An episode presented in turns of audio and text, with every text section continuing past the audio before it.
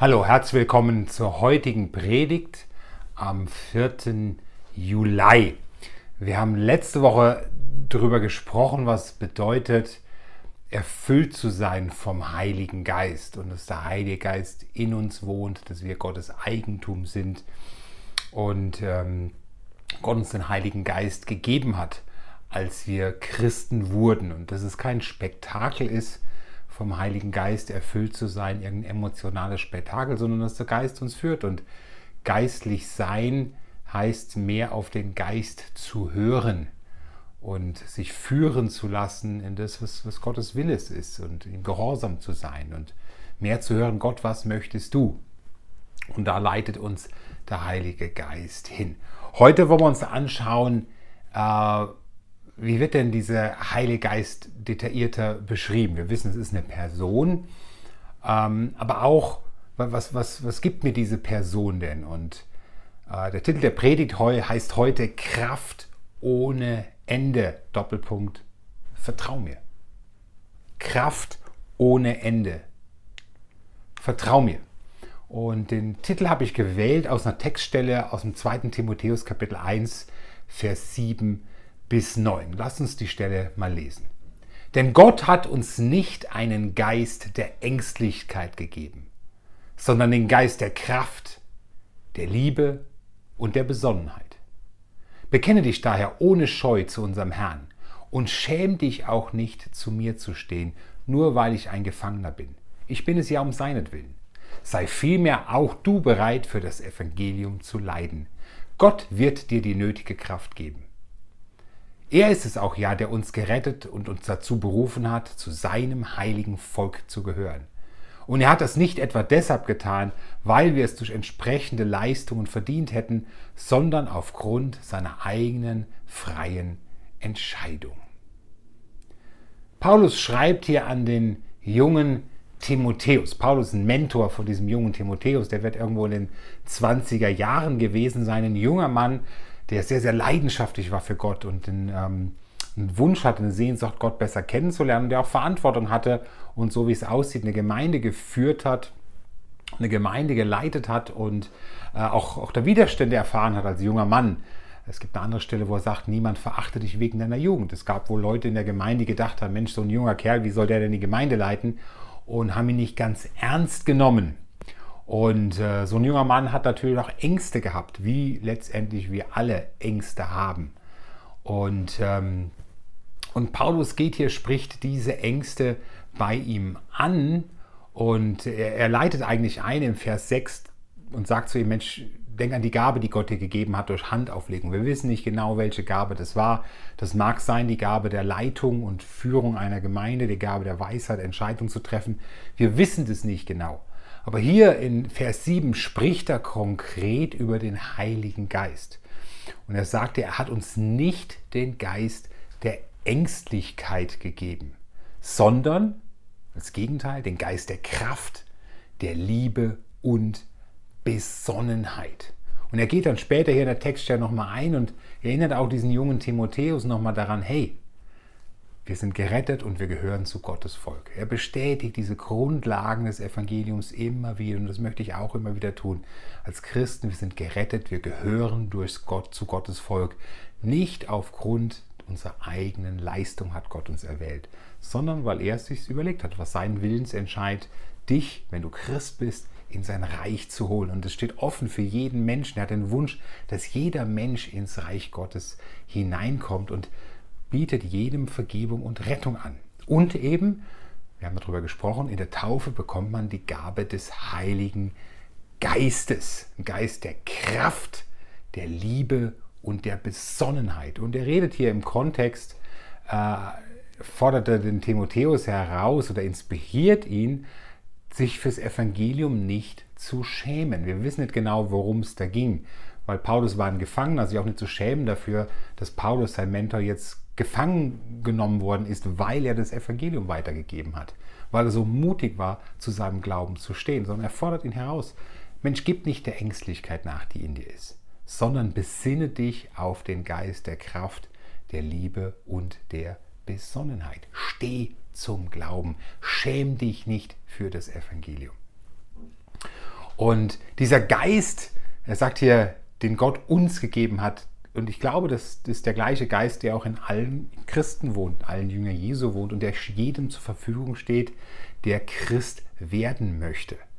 Den Geist der Kraft, der Liebe und Besonnenheit. Und diese drei Fähigkeiten braucht man in den unterschiedlichen Situationen im Leben. Zum einen, wenn es darum geht, das Evangelium weiterzugeben. Kraft, dass man Kraft hat, sich zu überwinden, mutig zu sein, nicht an sich zu denken, ob das unbequem ist, jetzt auf jemanden zuzugehen, eine Gelegenheit zu nutzen, über das Evangelium zu reden, über seinen Schatten zu bringen oder auch ja, ein Stück seiner Freizeit aufzugeben, um das Evangelium weiterzutragen. Dazu braucht es Kraft. Es braucht Liebe dazu, äh, wie ich Menschen begegne, dass ich meinen Nachbarn diene, meinen Freunden diene, meinen Mitarbeitern, Kollegen diene, meiner Familie diene, dass ich da wirklich gucke, wo kann ich Liebe weitergeben. Und es braucht Besonnenheit. Besonnenheit, wann spreche ich wie über welche Dinge, wann sage ich Sachen, wie gehe ich in Leben von jemand hinein. Das braucht Besonnenheit. Und all diese drei Dinge stellt uns der Heilige Geist zur Verfügung. Vielleicht sind es Situationen, die du mit deinen Kollegen am Arbeitsplatz hast, wo du Besonnenheit und Liebe brauchst oder Kraft brauchst. Oder es ist in der Kindererziehung, dass du Kraft brauchst, äh, Besonnenheit brauchst, mal darüber hinwegzusehen, was deine Kinder gerade falsch gemacht hat oder was dein Arbeitskollege gerade falsch gemacht hat oder was dein Partner gerade falsch gemacht hat oder jemand in einer Kleingruppe falsch gemacht hat, dass du die Besonnenheit brauchst, darüber hinwegzusehen dass du Besonnenheit brauchst, nicht alles zu kommentieren, was vielleicht an Fehlern passiert in deiner Gruppe, nicht überall gleich reinzuspringen. Oder dass du Liebe brauchst für deine Gruppe, Kraft brauchst, um dich wirklich zu engagieren, aktives Mitglied deiner Gruppe sein. Es gibt kein passives Christentum, sondern wirklich aktiv dich zu engagieren. Ich brauche genau diese drei Dinge, Kraft, Liebe und Besonnenheit. So, wie kann man die denn in Anspruch nehmen? Aber lass mich noch ein bisschen eine zweite Stelle lesen, die das noch mal ein bisschen ausführt, dass man sich das mal eingehen lässt, was wir eigentlich zur Verfügung stehen haben. Im 2. Petrus Kapitel 1, Vers 3 bis 4 heißt es, in seiner göttlichen Macht hat Jesus uns alles geschenkt, was zu einem Leben in Ehrfurcht vor Gott nötig ist. Wir haben es dadurch bekommen, dass wir ihn kennengelernt haben. Ihn, der uns in seiner wunderbaren Güte zum Glauben berufen hat. In seiner Güte hat er uns die größten und kostbarsten Zusagen gegeben. Gestützt auf sie könnt ihr dem Verderben entfliehen, dem diese Welt aufgrund ihrer Begierden ausgeliefert ist, und ihr könnt Anteil an seiner göttlichen Natur bekommen. Was genau hat Jesus mir alles geschenkt? Was braucht es eigentlich, um ein Leben in Ehrfurcht zu führen? Er sagt, wenn ihr ein Leben in Ehrfurcht führen wollt, habt ihr alles Nötige, was es dazu braucht, von Jesus schon geschenkt bekommen. Ihr könnt das schon. Kleiner Nebensatz, hier geht es auch wiederum. Er redet wieder über Güte, über die Gnade, die Gott uns geschenkt hat. Immer wieder Erinnerung, wir sind aus Gnade gerettet. Und was sind die Dinge, die wir brauchen, um, um ein Leben in Ehrfurcht zu nehmen und die Gott uns schon geschenkt hat? Und das Erste und das Größte ist, dass jeder von uns eine eigene Beziehung zu Gott haben kann und wir als Gemeinde gemeinsam, dass wir eine Beziehung zu Gott haben, direkten Zugang rund um die Uhr. Und, und Beziehung zu Gott ist keine, keine Stunde beten, zehn Minuten beten.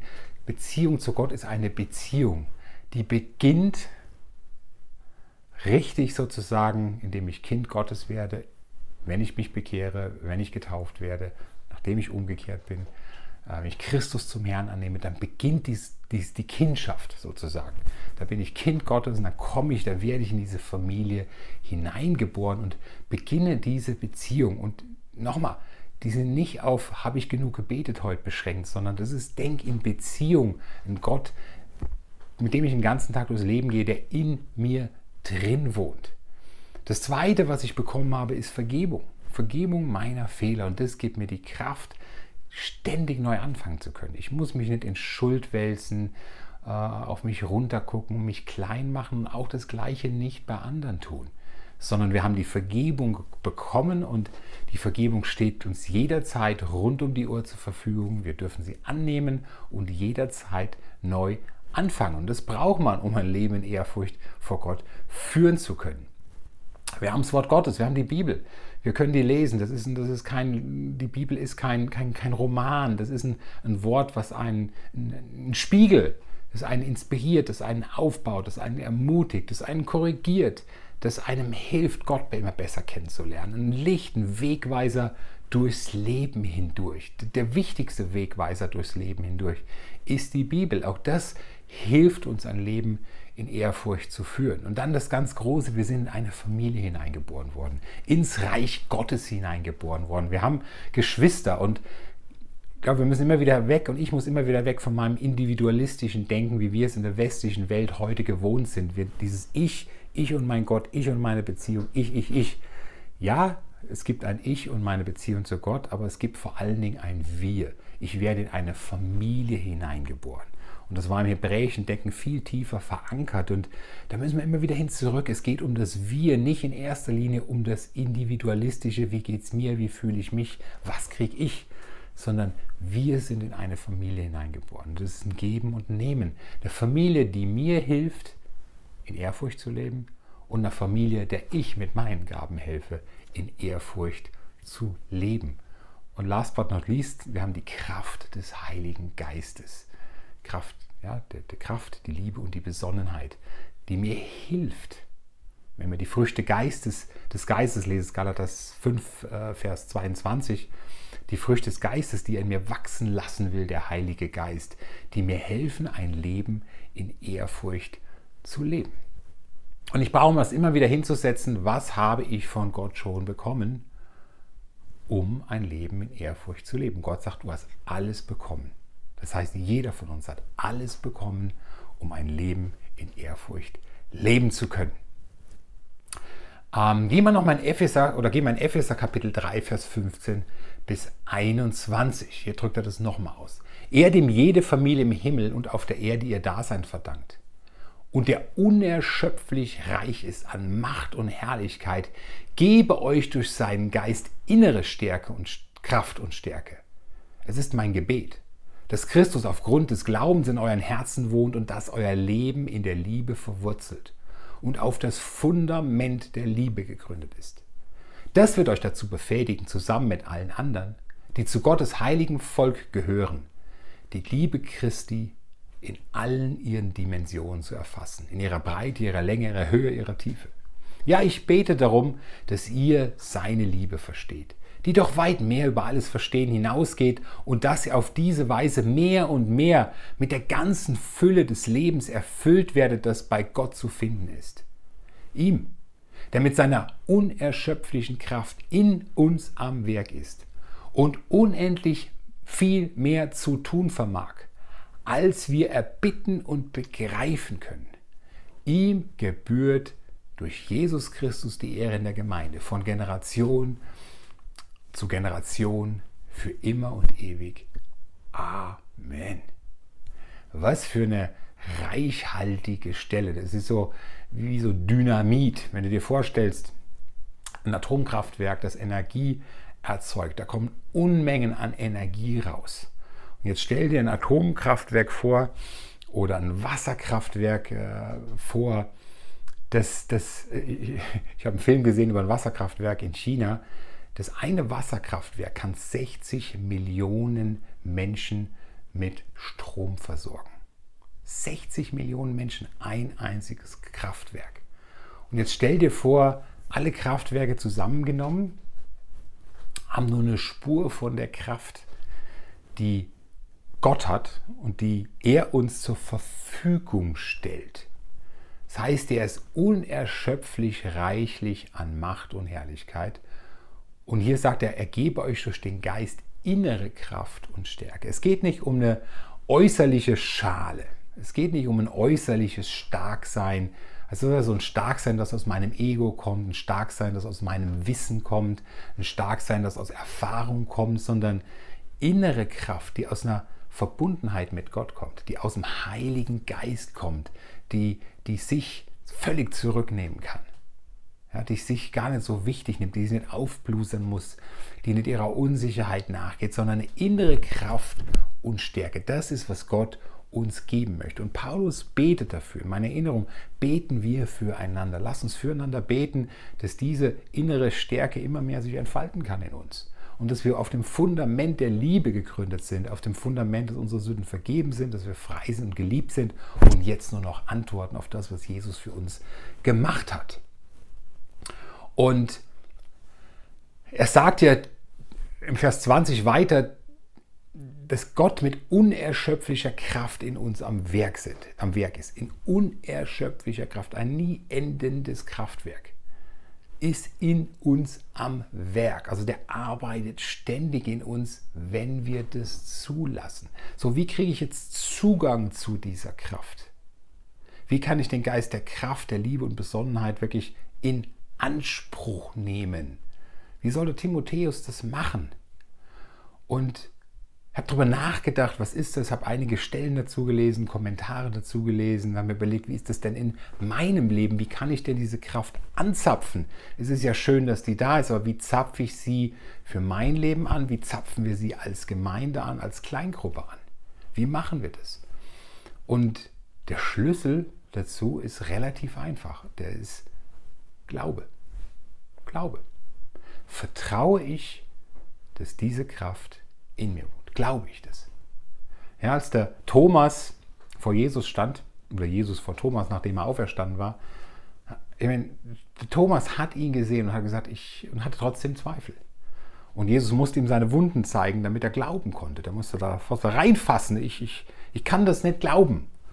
Und es ist interessant, wie Jesus darauf reagiert. Er sagte, ja, ich kann es total verstehen, wie schwierig das ist und ich muss dir noch mehr Zeichen geben, damit du wirklich glaubst. Er sagt, nee, nee, nee, nee. Selig sind, die glauben, ohne dass sie sehen. Glücklich sind, selig sind, die vertrauen, ohne dass sie sehen. Es ist eine Entscheidung zu vertrauen. Es ist kein Gefühl, was in mir aufkommt, ah, ich fühle jetzt den Heiligen Geist, sondern ich glaube, ich vertraue, dass diese Kraft in mir wohnt. Und dann nehme ich sie in, aktiv in Anspruch ja, du bist, ich glaube, ich habe es letztes Mal kurz schon mal erklärt, du bist in einer Situation, wo du eine Gelegenheit hast, über deinen Glauben zu reden. Und du hast aber Angst, das zu tun. Du weißt, du könntest es, du solltest es, es ist eine Gelegenheit. Aber, aber du findest Ausreden, das zu machen. Du hast Angst davor, jetzt in ein Gespräch reinzugehen. Dann innezuhalten und sagen, Gott, ich habe jetzt Angst. Gott, gib mir jetzt die Kraft und den Mut und die Liebe, das auch zu tun. Leg mir die richtigen Worte in den Mund. Und dann hingehen und es auch tun das zeigt, dass wir glauben, dass diese Kraft in uns wohnt. Ja, oder du hast eine Situation, wo du besonnen sein solltest und in, in dir drängt es was zu sagen und du äh, willst unbedingt deinen Beitrag noch leisten und dann kurz innehalten und sagen, ich will jetzt gerade alles raushauen, was in mir drin hängt. Gott hilf mir, besonnen zu sein, was ist gut zu sagen und was nicht. Ja, bist mit jemandem zusammen, wo du eigentlich vergeben solltest und es fällt dir so schwer und du ringst damit. Sag Gott, es fällt mir schwer zu vergeben, aber gib mir die Liebe zu vergeben in dieser Situation. Und es ist ganz wichtig, da mit dem Geist zusammenzuarbeiten und nicht aus eigener Kraft versuchen, sozusagen aus Erfahrung, aus Wissen, aus der inneren Stärke da. Das ist wie, wenn du ein E-Bike hast und, und machst einen Motor nicht an und machst das aus eigener Kraft oder fährst ein Auto und, äh, und machst den Motor einfach nicht an, sondern schiebst dein Auto. So ist das. Du schiebst dein Auto. Und du wunderst dich, wie viel Kraft es kostet, dein Christentum zu leben, weil du das Auto selber schiebst und die Kraft nicht annimmst, die Gott zur Verfügung stellt. Und das hängt auch zusammen mit Matthäus 11 oder erinnert mich an Matthäus 11, wo er sagt, meine Last ist leicht. Es ist leicht. Und es ist dann leicht, wenn wir mit Gott zusammenarbeiten und wenn wir einsehen, dass wir seine Hilfe brauchen. Ich habe die letzten zwei Wochen ziemlich starke Rückenschmerzen, bin da in Behandlung mit. Aber ich habe einige Tage, ich konnte wirklich keinen Satz beten, weil das einfach so wehgetan hat. Und, und dann habe ich überlegt, was mache ich mich? Ich habe mich schlecht gefühlt, dass ich es nicht machen kann. Und dann habe ich gesagt, nee, nee, stopp, schlecht fühlen macht überhaupt keinen Sinn. Ich bin in einer Beziehung. Es geht nicht um, wie viele Minuten habe ich heute gebetet. Ich bin in einer Beziehung. Und dann habe ich darüber nachgedacht, wenn ich nicht beten kann, heißt es in der Schrift, dass der, wenn wir zu schwach sind, dass der Geist für mich eintritt. Und da habe ich mich entschieden, darauf zu vertrauen, dass der Geist jetzt, wo ich nicht kann, für mich bei Gott eintritt. Und das hat mich sehr verbunden fühlen lassen mit Gott und habe mich sehr, sehr mit Gott verbunden gefühlt. Äh, trotzdem, dass ich nicht äh, lange beten konnte, weil es einfach die Kraft oder der Schmerz nicht zugelassen hat. Aber dann zu vertrauen, ja, zu vertrauen, okay Gott, du hast versprochen, dass du für mich eintrittst. Der Heilige Geist für mich eintritt, also ich glaube da jetzt einfach dran und nehme das jetzt in Anspruch.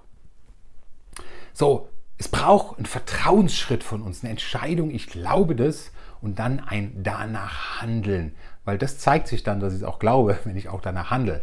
Wenn es nicht ein gutes Gefühl in mir bleibt oder tolle intellektuelle Austausch darüber, dass es ja so ist, sondern in den Situationen auch danach handle. Dann zeigt sich Gott, ich vertraue auf deine Kraft und ich nehme sie in Anspruch und ich folge nicht meiner Ängstlichkeit, die genauso da ist, weil Ängstlichkeit ist nicht der Geist Gottes, sondern ist eben unser menschlicher Geist. Und er sagt hier, dass eine unerschöpfliche Kraft zur Verfügung steht und dass er viel mehr tun zu vermag, als wir erbitten und begreifen können. Auch darüber habe ich nachgedacht. Was ist das? Gott kann mehr tun, als wir begreifen können. Und wir haben gestern mit Dascha und Christoph aus Zürich gesprochen, die leiten dort die Gemeinde oder arbeiten dort für die Gemeinde.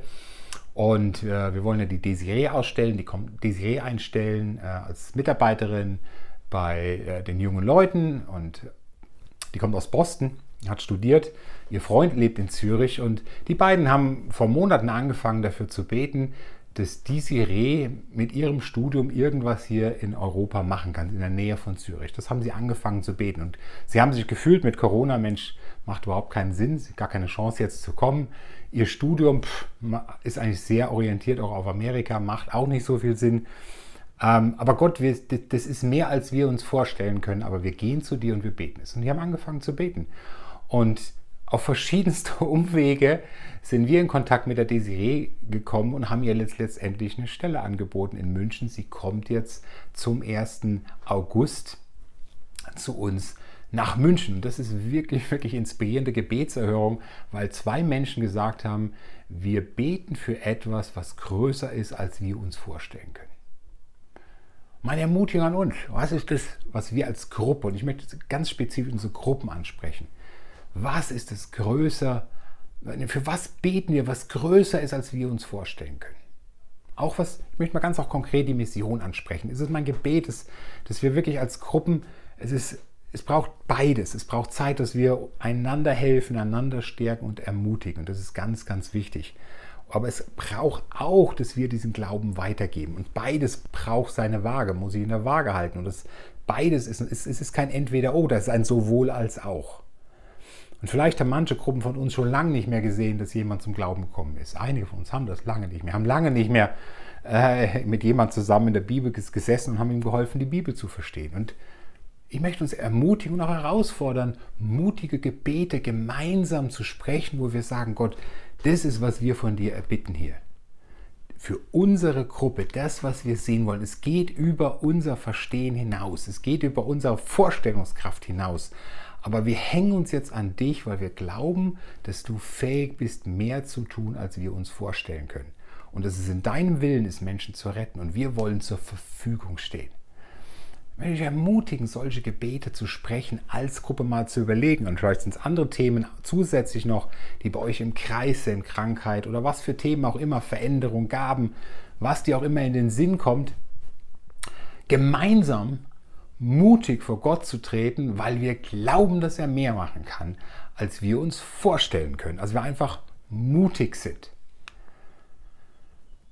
Zum Ende der Predigt. Ähm, meine Ermutigung an uns alle, meine Ermutigung an mich selber ist, dieser Kraft in Anspruch zu nehmen, die Gott uns hier zur Verfügung stellt, indem wir uns entscheiden, Gott zu vertrauen und auch danach handeln und da einen Schritt nach vorne gehen in unserem Vertrauen und diese Kraft in Anspruch nehmen.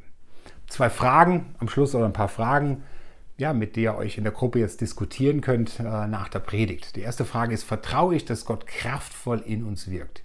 In mir persönlich und damit auch in unserer Kleingruppe.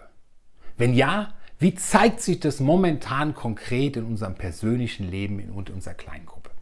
Weiß, meine Predigen, das, das sind Themen, die herausfordern zum Nachdenken. Aber wir wollen auch nicht da sitzen bleiben und intellektuell uns über den Glauben unterhalten. Ich weiß, wir alle wollen das ausleben. Wir wollen das praktizieren und wir wollen Gott auch erleben in unserem Glauben. Also wie zeigt sich das momentan konkret im persönlichen Leben und wie zeigt sich das in der Kleingruppe, dass Gott kraftvoll in uns wirkt? Und das Zweite, was wünschen wir uns als Gruppe, das weit über unsere Vorstellung hinausgeht, wie es eben erklärt hat? Seid ihr, sind wir, seid ihr, seid, ist meine Gruppe, ist eure Gruppe bereit dafür zu beten und danach zu handeln? Weil ihr glaubt, weil wir glauben, dass Gott mehr tun kann, als wir uns vorstellen können. Bete wirklich für fruchtbare Zeiten, dass uns Zeit nehmen, jeden Tag mal meditieren mal über diesen Vers. Gott hat mir gegeben den Gast, der greift der Liebe und Besonnenheit, bis es wirklich reinsinkt und du sagst, ja, ich glaube und ich nehme das an und handle danach. Vielen Dank. Freue mich auf äh, die nächste Predigt. Der Ralf wird nächste Woche predigen und wünsche euch einen fantastischen Sonntag. Macht's gut.